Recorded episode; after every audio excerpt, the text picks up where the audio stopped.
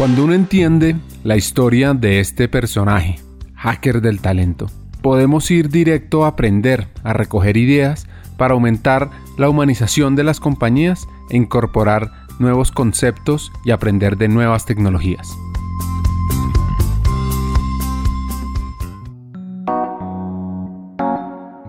Me gusta mucho esta frase que dice que el éxito es cuando se junta la oportunidad con la capacidad donde depende de uno para construir sobre eso. Es hacer más de lo que toca. Y ahora, este empresario del agro nos cuenta sobre antivalores y cultura. Y es como cómo se trabaja muy duro y con convicción en realmente crear una cultura que esté cimentada en lo que para mí son valores y no en lo que son los antivalores, que tal vez vale la pena mencionarlos aun cuando parezcan de perogrullo, pero Desafortunadamente, y en el mundo moderno, eh, la tendencia es muy a, a los a lo que para mí son antivalores, que son el dinero, el prestigio y el poder.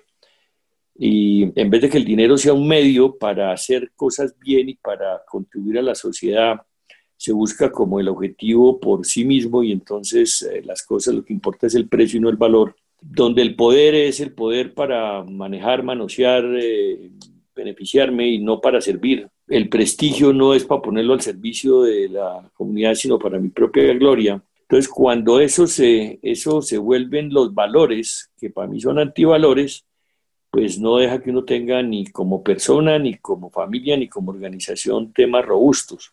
Yo creo que los retos es cómo cimentar y crear y, formar y convencer eh, y dialogar y compartir eh, y construir alrededor de unos valores, unos principios, un objetivo. Entonces, dentro de los retos es tener un claro propósito, uno para qué está, por qué está la compañía que uno lidera o maneja, qué sentido tiene en la sociedad. El poder eh, enfocar eh, desde esos puntos, pues le da sentido a la persona, a la vida. Profundizamos con Frank sobre la conexión entre cultura, empresa y biología. Sí, biología. Nosotros sí le hemos trabajado, yo le he trabajado personalmente siempre en los temas de la cultura organizacional y cómo se construye, cómo eh, alrededor de procesos, de valores, de formas de trabajar, de, de, entendimiento, de cómo es el trabajo con la gente, eso es lo que permite construir compañías exitosas. Eso pasa por, em, por conceptos que hoy en día pues se vuelven ya un poquito by the book, pero, pero que eso no eran tan así, que es trabajar con gente autogestionada, gente autocontrolada, de formar adultos responsables, de, de, desarrollar conceptos que detrás tienen implícito pues todos los conceptos de innovación, de entrepreneurship, de, o sea, de emprendimientos, cómo los incorpora uno dentro de la cultura de la organización y tiene personas que le dan sentido a su trabajo y que más allá de recibir un sueldo, son parte de algo que tiene un valor superior y que son actores que se hace un uso de la inteligencia colectiva y que no son estructuras piramidales, sino más bien estructuras supremamente planas,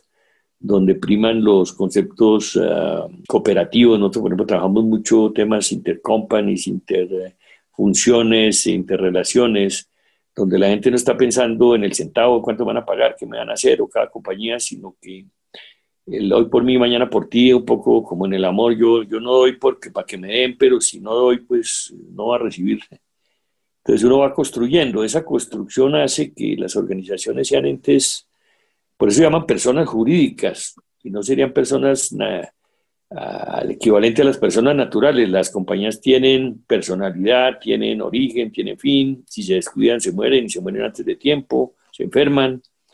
Entonces son como seres vivos y esos seres vivos lo constituyen al igual que el cuerpo humano, que uno tiene miembros, tiene células, tiene corazón, tiene cabeza, tiene todo eso.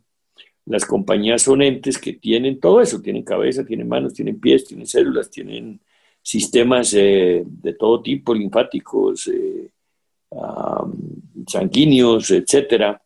Y la coordinación de todo eso es lo que hace que sea un cuerpo saludable, bueno, que progrese, que crezca, que, esté saludable. Entonces eso tal vez es la construcción y eso, esos procesos no son puntuales, sino son de años y hay que mantenerlos. Si uno se descuida, pasa como en toda relación humana, que un descuido pues se rompe la relación, se daña la pareja, se daña la amistad, se daña la relación con los hijos, Entonces eso hay que echarle agüita a la matica, como decía mi abuela.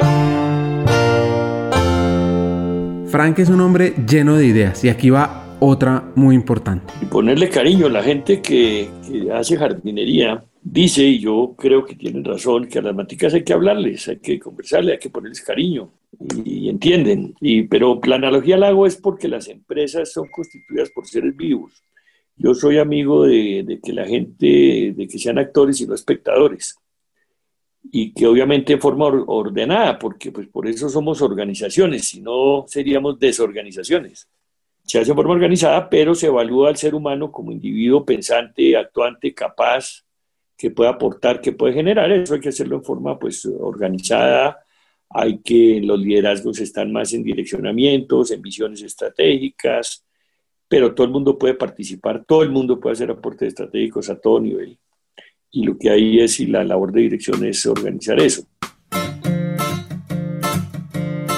Bueno, hablamos ya sobre talento humano y sobre un punto muy importante o una discusión es de quién es la responsabilidad de liderar las personas. Por ejemplo, los temas de la, la gente confunde la parte funcional de un área de recursos humanos con lo que es la responsabilidad del manejo y la dirección de la gente.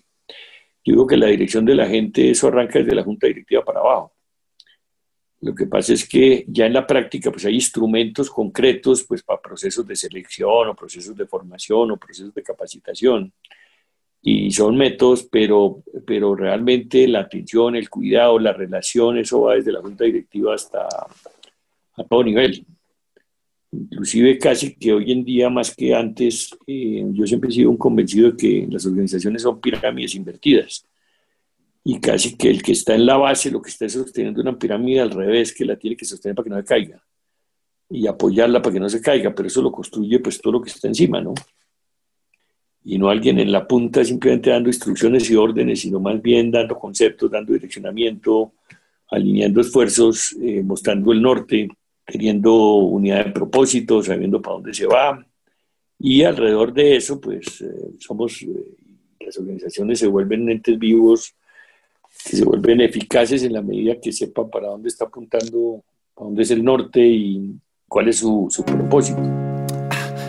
Hagamos una pausa. Hackers del Talento busca humanizar las compañías, compartir experiencias y mejorar la realidad laboral en Hispanoamérica.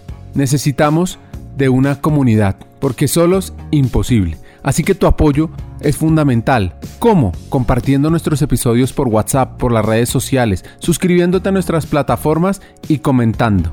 Ya hay varios que se han montado en esta comunidad. Gracias a Crip Bogotá por tu apoyo y cerramos esta pausa. Continuemos con el episodio.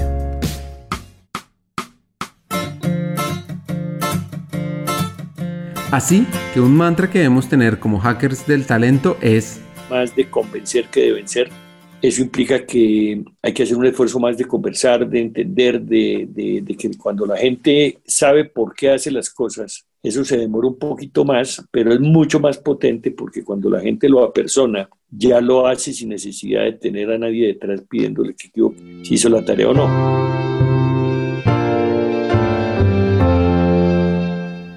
Y sobre un tema que siempre se habla es sobre conocer la estrategia. Lo interesante de esto es como Frank lo pone en una relación de doble vía. Eh, el reto que tienen es entender la estrategia del negocio y los propósitos del negocio y ver que lo que apoyan y lo que hacen esté alineado con la estrategia del negocio. Eh, y que aporten también a la estrategia del negocio. Yo por eso creo que esto es un tema como de dos vías porque vez se queda, ¿cuál es la gran estrategia del negocio? Entonces hay gente que cree que la estrategia es crecer el X%, por ciento, a veces digo, no, no, no, no, eso va más allá de eso, porque al final esas tasas de crecimiento, lo que sea, pues las darán lo que uno construya y los objetivos que se trace. Pero entonces, por ejemplo, si uno si es una compañía que su estrategia tiene la de hacer eh, adquisiciones, entonces un área tiene que estar preparando gente para esas adquisiciones. Eh, son áreas que tienen que estar preocupados de que la gente nace, crece, se desarrolla y muere y que hay gente que se va por, por lo que sea, porque encuentra mejores oportunidades que no puede tener ahí, porque no tenía las competencias, etcétera. Entonces también es ir preparando la gente o entendiendo cuáles son las fuentes para ir haciendo esos reemplazos. es trabajar en los temas y apoyar a la gente para que realmente trabaje por convicción. Eh, es aportarle a, la, a, los, a los directivos también en qué temas, dónde duelen. Es entender el clima organizacional, pues sentirlo, es, es ver qué cosas, hay cosas muy fáciles a veces, que no es temas de plata, sino es temas de manejo, es de responsabilidad, es de respeto, es de que hay que llevarlo a la, Muchas veces en las organizaciones se tienen muy buenas ideas, inclusive en los niveles de las cabezas, y se mueren en los supervisores, porque los supervisores siguen actuando como capataces y no como, como gente que lidera un equipo y que lo que hace es apoyar.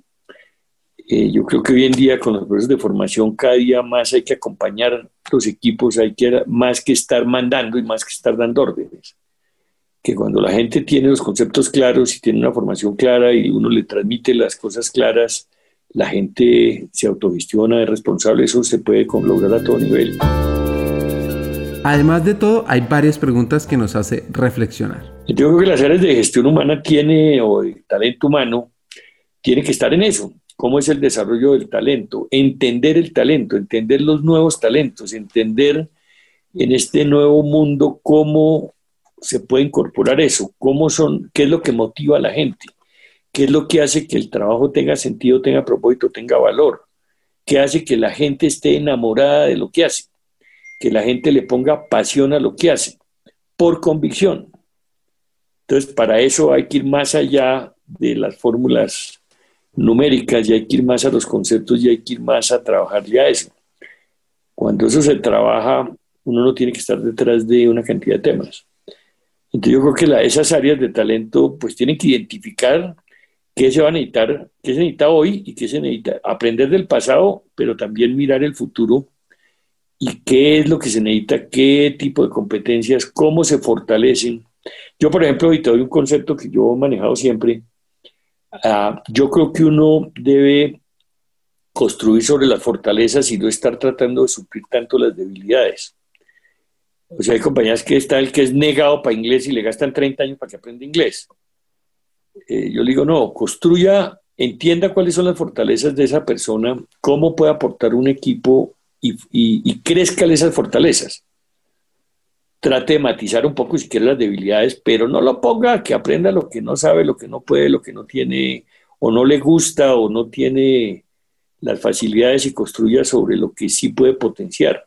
Entonces, si uno crea esos círculos, si se quiere, inclusive virtuosos, de construir sobre lo positivo, sobre lo bueno, sobre los eh, conceptos, valores, fortalezas, se logra algo mucho más potente. Entonces yo creo que hay una labor de identificación de necesidades, de, de empatar más eso y que la gente, sobre todo cuando hay trabajo masivo, este, tienda, a veces se mete en el trabajo que polifuncional, entonces que todo el mundo sepa hacer de todo.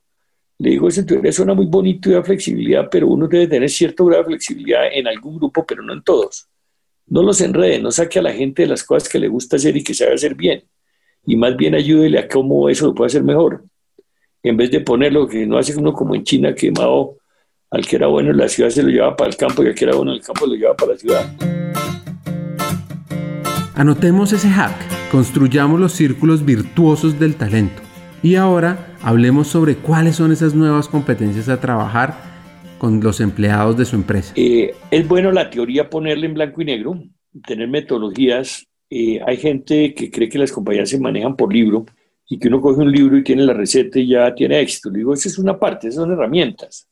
Son formas de conceptualizar, son formas de poner en blanco y negro, pero creo que el ser humano va a seguir jugando un papel más allá porque eh, no sé, hace un tiempo era planeación por objetivos, después eh, el balance scorecard, después el, eh, la planeación estratégica, después el, lo que sea. Entonces eso va evolucionando y va cambiando y se va esquematizando y eso pues lo que son las experiencias exitosas de las compañías, los académicos o, las firmas de consultoría las esquematizan, le ponen nombre y eso después lo venden. Y ese es otro negocio como, como muchos, ¿no? La misma academia vende cursos, vende cosas los consultores venden asesorías, venden consultorías, pero los verdaderos líderes van más allá y, los conceptos al final son poquitos, pero si uno sabe cuáles son, son muy potentes. La responsabilidad y la autogestión. Hoy en día hay mucha gente joven con un chip un poquito distinto, yo pienso que hasta hay evolución cerebral, donde hay una gran capacidad de conectarse eh, con cosas que aparentemente están inconexas. Entonces, si antes se necesitaba capacidad de manejar una hoja de Excel o una hoja de Word o un... Eh, que eso cuando no parezca relativamente nuevo, hace 30 años eso no existía. Había unas hojas de, de golpe para hacer cálculos numéricos, el multiplano, cosas de ese estilo, y después van apareciendo nuevas herramientas. Hoy en día la gente tiene que tener capacidad de conectar muchas cosas aparentemente desconectadas. Esa es una habilidad que tiene ya mucha gente joven. Eh, y se conecta, inclusive sobre eso hay algo de academia ya, y es esa, eso conectar cosas desconectadas. Eh, nuevas motivaciones para trabajar, nuevos usos de, eh, digamos, antes un área de sistemas tenía que hacer los diseños de los programas que se iban a utilizar. Hoy en día se necesitan competencias para hacer desarrollos que no es desarrollos típicos de software como los que teníamos, sino como una gran cantidad de recursos que ya están ahí se usan para hacer trabajos más eficaces, más efectivos, más eficientes. Eh, las áreas analíticas no es tanto de diseños de áreas separadas, sino que en esos conceptos de autogestión, autocontrol, la gente tiene capacidades para hacer también pensamiento, desarrollo, digamos, y, estrategias a los niveles que tienen y que sumadas pues se van también y van aportando a la gran estrategia. O sea, mucho de las, antes se construía casi que todo de arriba hacia abajo, hoy en día hay que tener eh, capacidades para aportar a la construcción de abajo hacia arriba. El poder de las preguntas. Gente muy que tiene que ser más responsable, que no le estén haciendo seguimiento a la tarea y esperando a ver qué les dice el jefe y si les pidió la tarea, sino que ellos mismos tengan, eh, construir conceptos más de responsabilidad, de, entender cuál es su rol, de entender cómo lo tienen que, llenar y cumplir y que no tienen que, que tener a nadie respirándole en la oreja diciéndole cómo tienen que hacer las cosas. Ahora Frank nos habla sobre los consejos. Saber preguntar, tiene que ser gente con la humildad suficiente pero inteligente para saber preguntar, no solo para saber obedecer. Vaya más allá, dele trascendencia a su trabajo y agregue valor para la sociedad. Son tres conceptos que ojalá los anotemos y los vivamos día a día. No hay uno para todo el mundo, pero tal vez sí uno diría como conceptos generales, consejo, tenga sentido de propósito, vaya más allá, dele trascendencia a su vida y al trabajo, eh, trabaje en cosas donde usted sienta que eh, en todo, en su comunidad, en su país, en lo que sea, que den valor, que agreguen valor, que, que la vida sea algo más que, que ir, trabajar, que le paguen a uno, disfrutar, divertirse, comprar cosas, es que lo que uno haga tenga un sentido de propósito y, que le enriquezca y que, y que uno en, en conciencia sienta que, que, agregó valor a algo, a alguien, desde cosas muy aparentemente pequeñas hasta cosas muy grandes, ¿no? Hay cosas que para uno pueden ser pequeñas, pero para una persona pueden ser muy grandes. Un consejo, una ayuda, un, un apoyo a tiempo a una persona humilde puede ser más potente que ayudar a una gran compañía a que resuelva otros temas.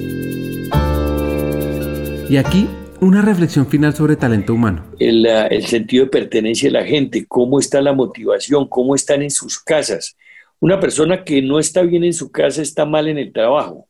Y si el hijo está enfermo, eh, la persona no está en lo que debe estar. Si no se entiende con la mujer y está, o si tiene problemas de alcohol o si cualquier tema de drogas, eh, va a tener muchos problemas. Entonces el tema va más allá de la de, la, de cumplir con la tarea es como atender también y entender más al ser humano en un mundo que tiene unas tensiones hoy más fuertes que antes por los excesos de información, de comunicaciones, porque pues muchas veces la gente está más pendiente de, no tiene para comer, pero tiene para un celular y se la pasa conectado a un internet, eh, llenándose la cabeza de cosas buenas y muchas veces de cosas muy malas. Eh, entonces, todo ese nuevo mundo de pensamiento que pasa por la cabeza de la gente, qué los motiva, qué los mueve, cómo hace uno para que estén más comprometidos, que entiendan los conceptos.